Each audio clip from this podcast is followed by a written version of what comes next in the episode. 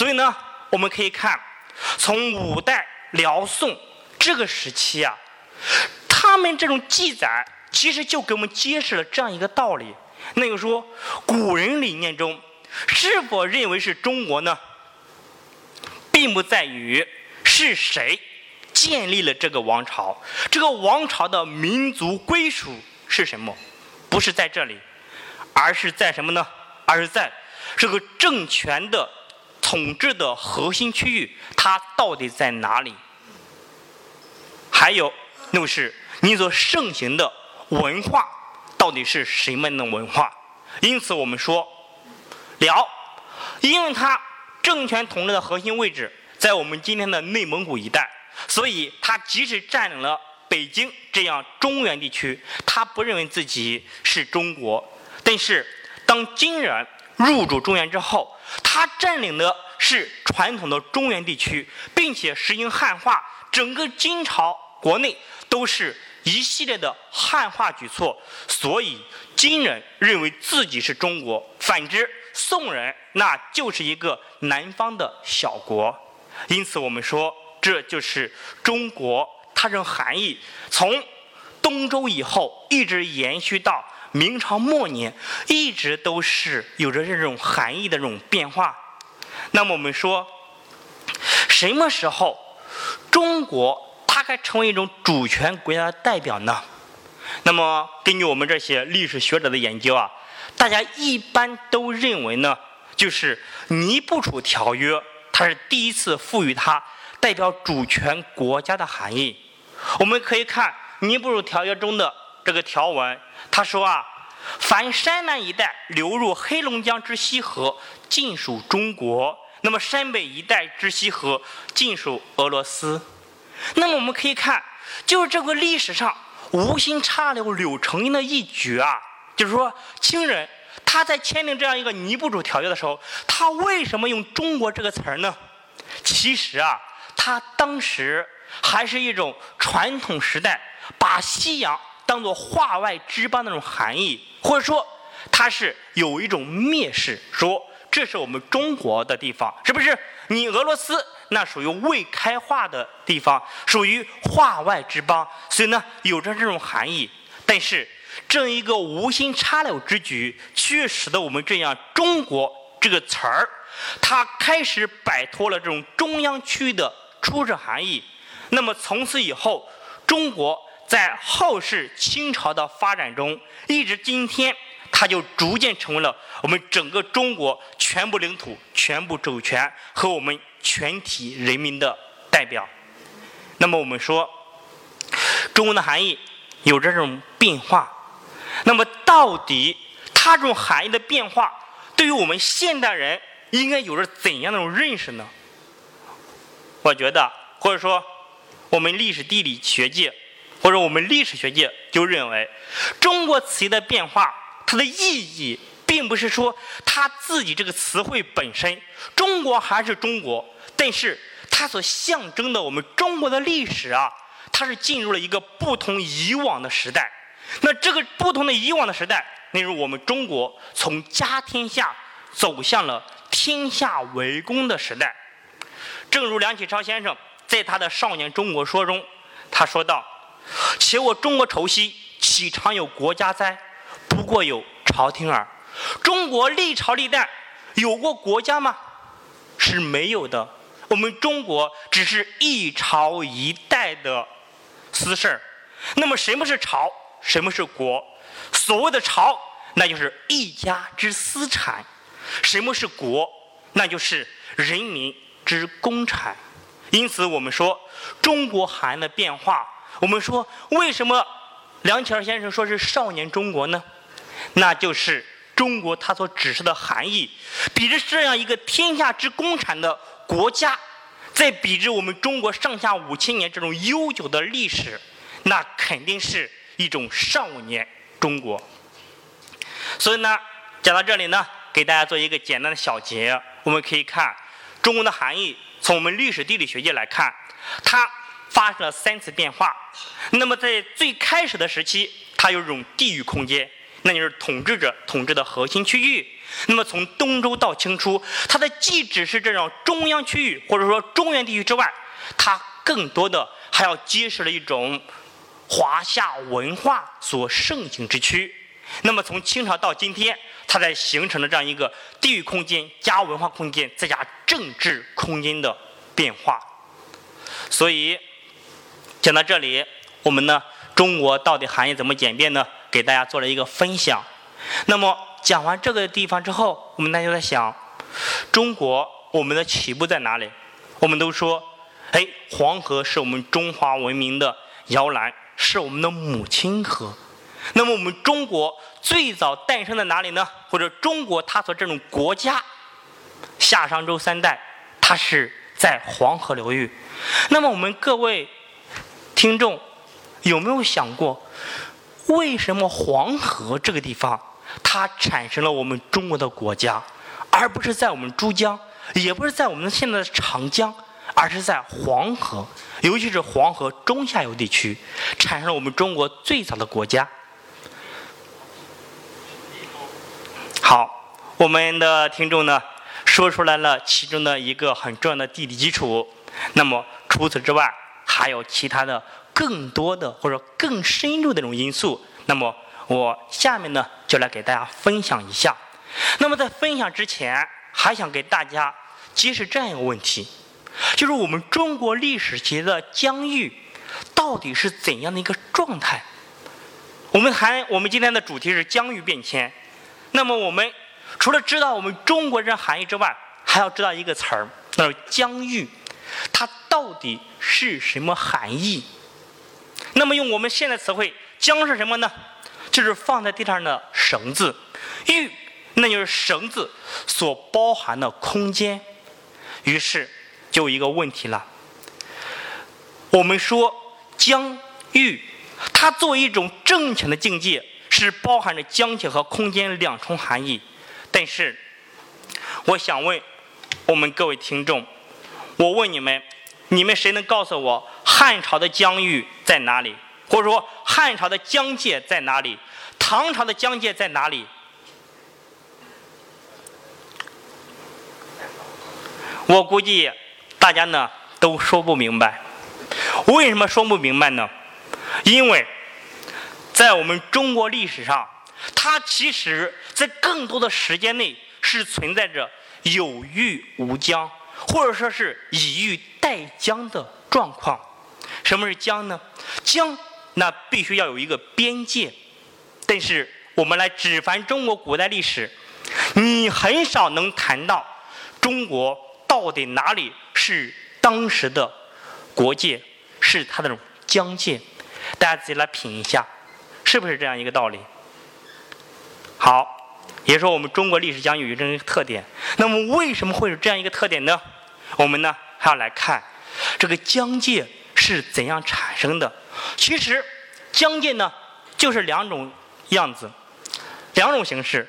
第一种呢，就是自然界限，比如这种山川、沙漠、森林这种自然地物。我们可以看，这是我们中国的主要山脉。大家可以看，我们中国的主要山脉，它其实也支持了我们中国现在的一些疆界。那么，除了这些地理地物之外，还有一种政治性界限。也说，当国家它发展过程中遇到了强大的邻国不足，那么这种相互之间利军势敌的地方就构成了边界。因此，我们说这种疆界啊，它既服从自然物的走向，也是政治从属关系不同的人类集团所抗衡的结果。因此，自然界限。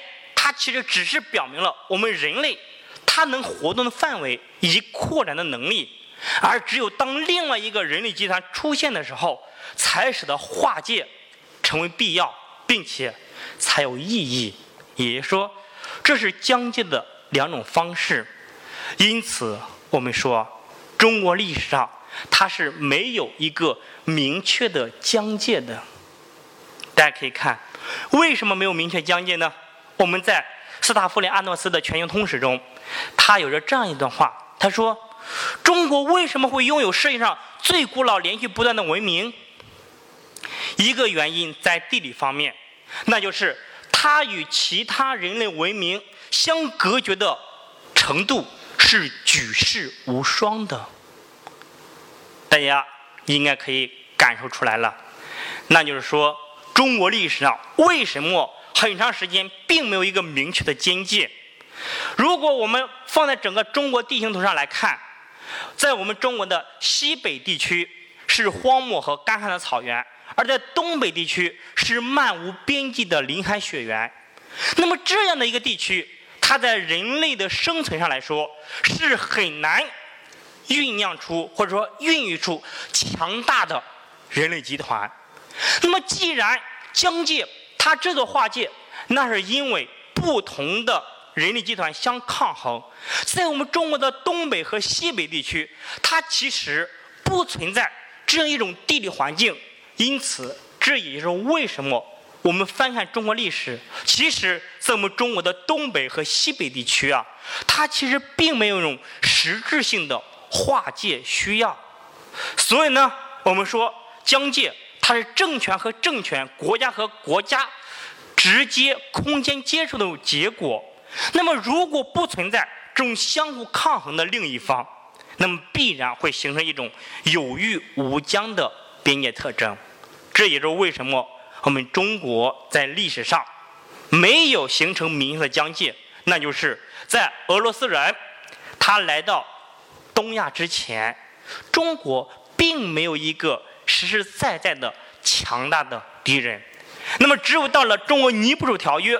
才是我们中国历史上第一个边界条约，就划定了中俄之间的疆界。而一七二七年的中俄布连斯奇条约呢，这两个条约，我们说啊，它才结束了我们中国这样一个有域无疆的历史。中国因为这两个条约，才走向了有域有疆的历史阶段。那么说完这个地方之后，大家来看了啊。因为我们说的是疆域变迁，所以呢，一些基本的概念得给大家解释清楚。那么现在就来看了哈，就是说，为什么是黄河诞生了国家，而不是在其他地方？其实，我们来看中国新石器时代文化遗址的分布图，大家可以看出来，在我们整个中国大地上，它其实是如同漫天星斗一样，整个中华大地各处。都有人类的遗存。根据苏炳先生他的从古文化古城到古国这样一个发展的这种脉络，可以说我们一直边都说史前文明和后世国家是存在密切联系的。但是如果我们对比这张图，大家可以发现，从满天星斗，但其实呢，到最后所形成的是一种黄河独秀。这种黄河独秀，那就是。中华大地史前文明如同漫天星斗，但是最终从漫天星斗的古文化到发展到古国，建立了夏商周这样一个国家，仅仅是黄河流域。所以我们就忍不住要问：为什么仅仅是黄河流域，它实现了与后世历史的这种接轨？我们中华文明延续至今。可以说是就是从夏商周这样一个黄河文明不断的走来，而其他的文明，我们现在的这种了解都是什么呢？靠的考古的遗址发掘。所以呢，我们今天也要探讨一下这样一个问题：为什么是黄河？那么在这之前，要给大家讲一讲，其实呢，黄河流域啊。它之所以成为中华民族的摇篮，也是考古学界对于我们中华文明这种起源这种探索。也就是说，在上个世纪啊，刚开始的时候啊，大家都是流行的是黄河流域摇篮说，也就是说，黄河它是我们中华文明的唯一来源，这是当时。但是苏秉琦先生他们这些考古学家发现，其实啊，并不是的。所以，针对黄河流域的摇篮说，苏秉琦先生就提出了。多元多中心说，那么在这一个理论指导之下，就构建了我们中国的六大考古学文化区。所谓的六大考古文化区呢，它其实就是基于一种考古文化来研究的一个地方，属于同一时代分布于共同地区，并且具有共同特征的一种遗传，这是考古学的那种意见。那么我们历史地学、历史地理学的角度呢，我们是把它看作是什么呢？在共同的时空背景之下形成的具有共同特征的经济生活方式与社会组织形式。也就是说，同样是六大考古学，但是不同的学术背景啊，对待同一个问题，他的看法是不一样的。那么，什么是六大考古分布区呢？我们可以看北方。那就是以燕山南北长城地带为重心的北方考古文化区，那么就是燕山南北长城地带。还有呢，就是以山东为中心的东方文化区，以及以关中然后晋南豫西为中心的中原化区，以及以太湖为中心的东南部文化区，和以鄱阳湖、成都平原。为中心的西南文化区，以及呢以鄱阳湖、珠江三角洲为中轴的南方文化区。如果我们仔细来看这六大文化区，大家可以发现一点是什么呢？它们虽然是考古文化区，但是它们都有着共同的地理基础。这种地理基础就是说，这六大考古文化区，它们要么是以基本完整的地理单元为依托，比如太湖。中原，还有山东半岛，或者呢，就是依凭交通纽带、交通纽带而自成体系。比如说西南部，它又通过长江；而南方文化，它就是鄱阳湖、珠江三角洲这样一个中轴，也是靠着一种交通的一种脉络。所以大家可以看六大考古文区，它其实呢都是依托具体的地理基础。如果我们再把它放到这样一个图上来看，大家来看，这样一个中原文化区，它又有着一种文化融汇中心的地位，它处于各个文化的一种中心地位，就相当于其他的五个文化，就像其他的星星一样，环绕着中原文化区。那么，这样一个中原文化区，就使得它。具有一种文化扩散中心和文化融合中心这种地位，而就是这种文化融汇中心的地位，才奠定了它作为后世国家产生的一种来源和基础。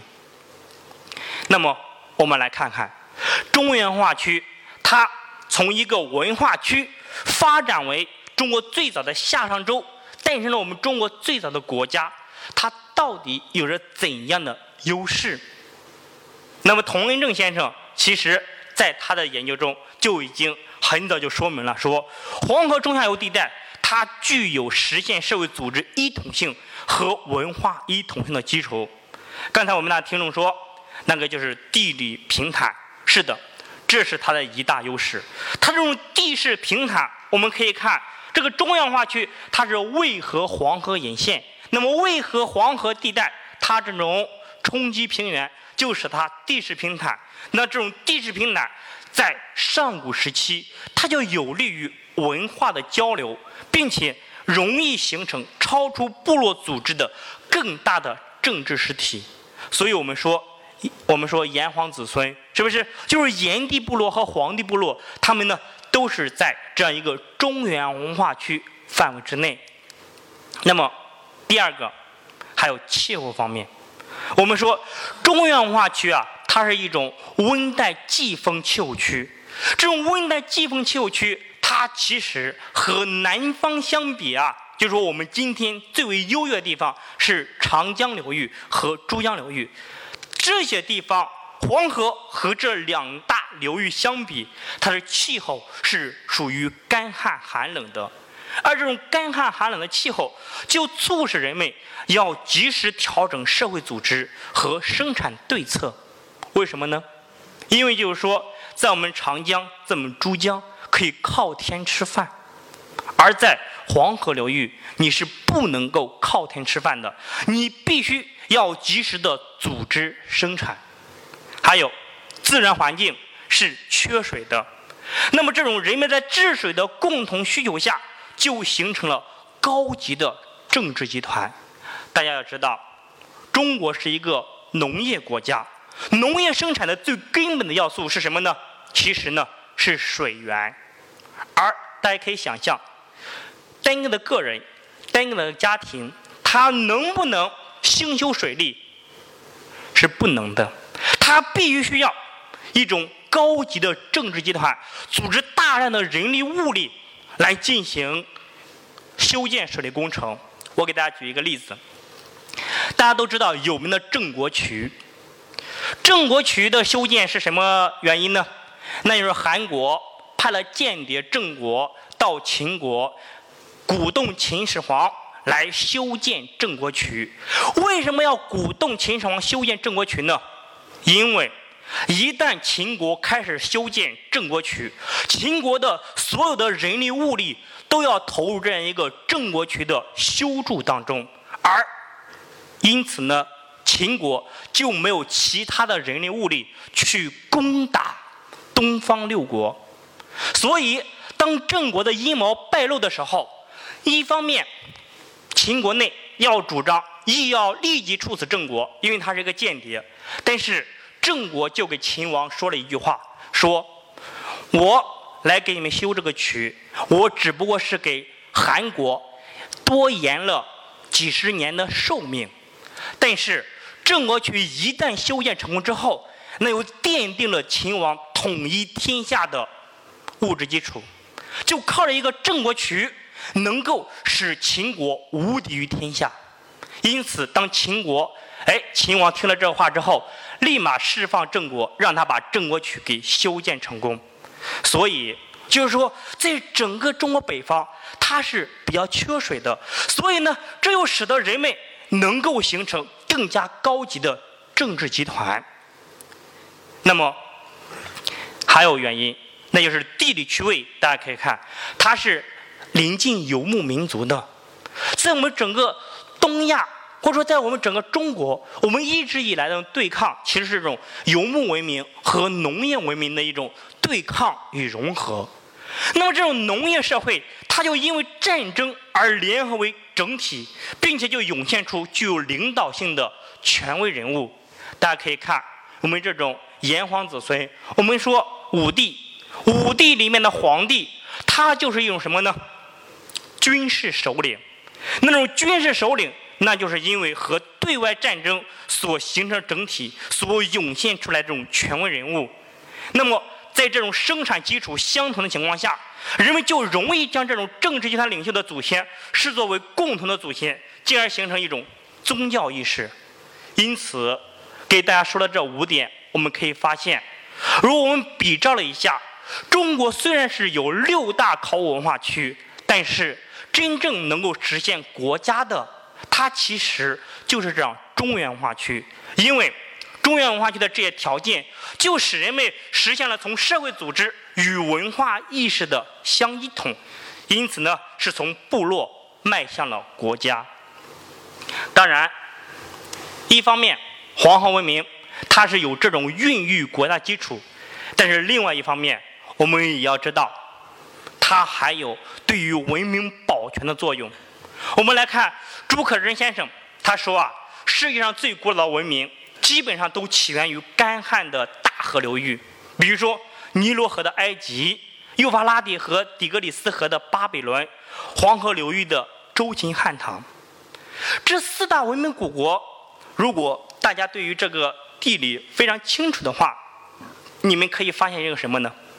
他们所位处的地方，除了我们中国之外，其他的。大部分都是位于地中海气候、热带沙漠气候区。这是什么意思呢？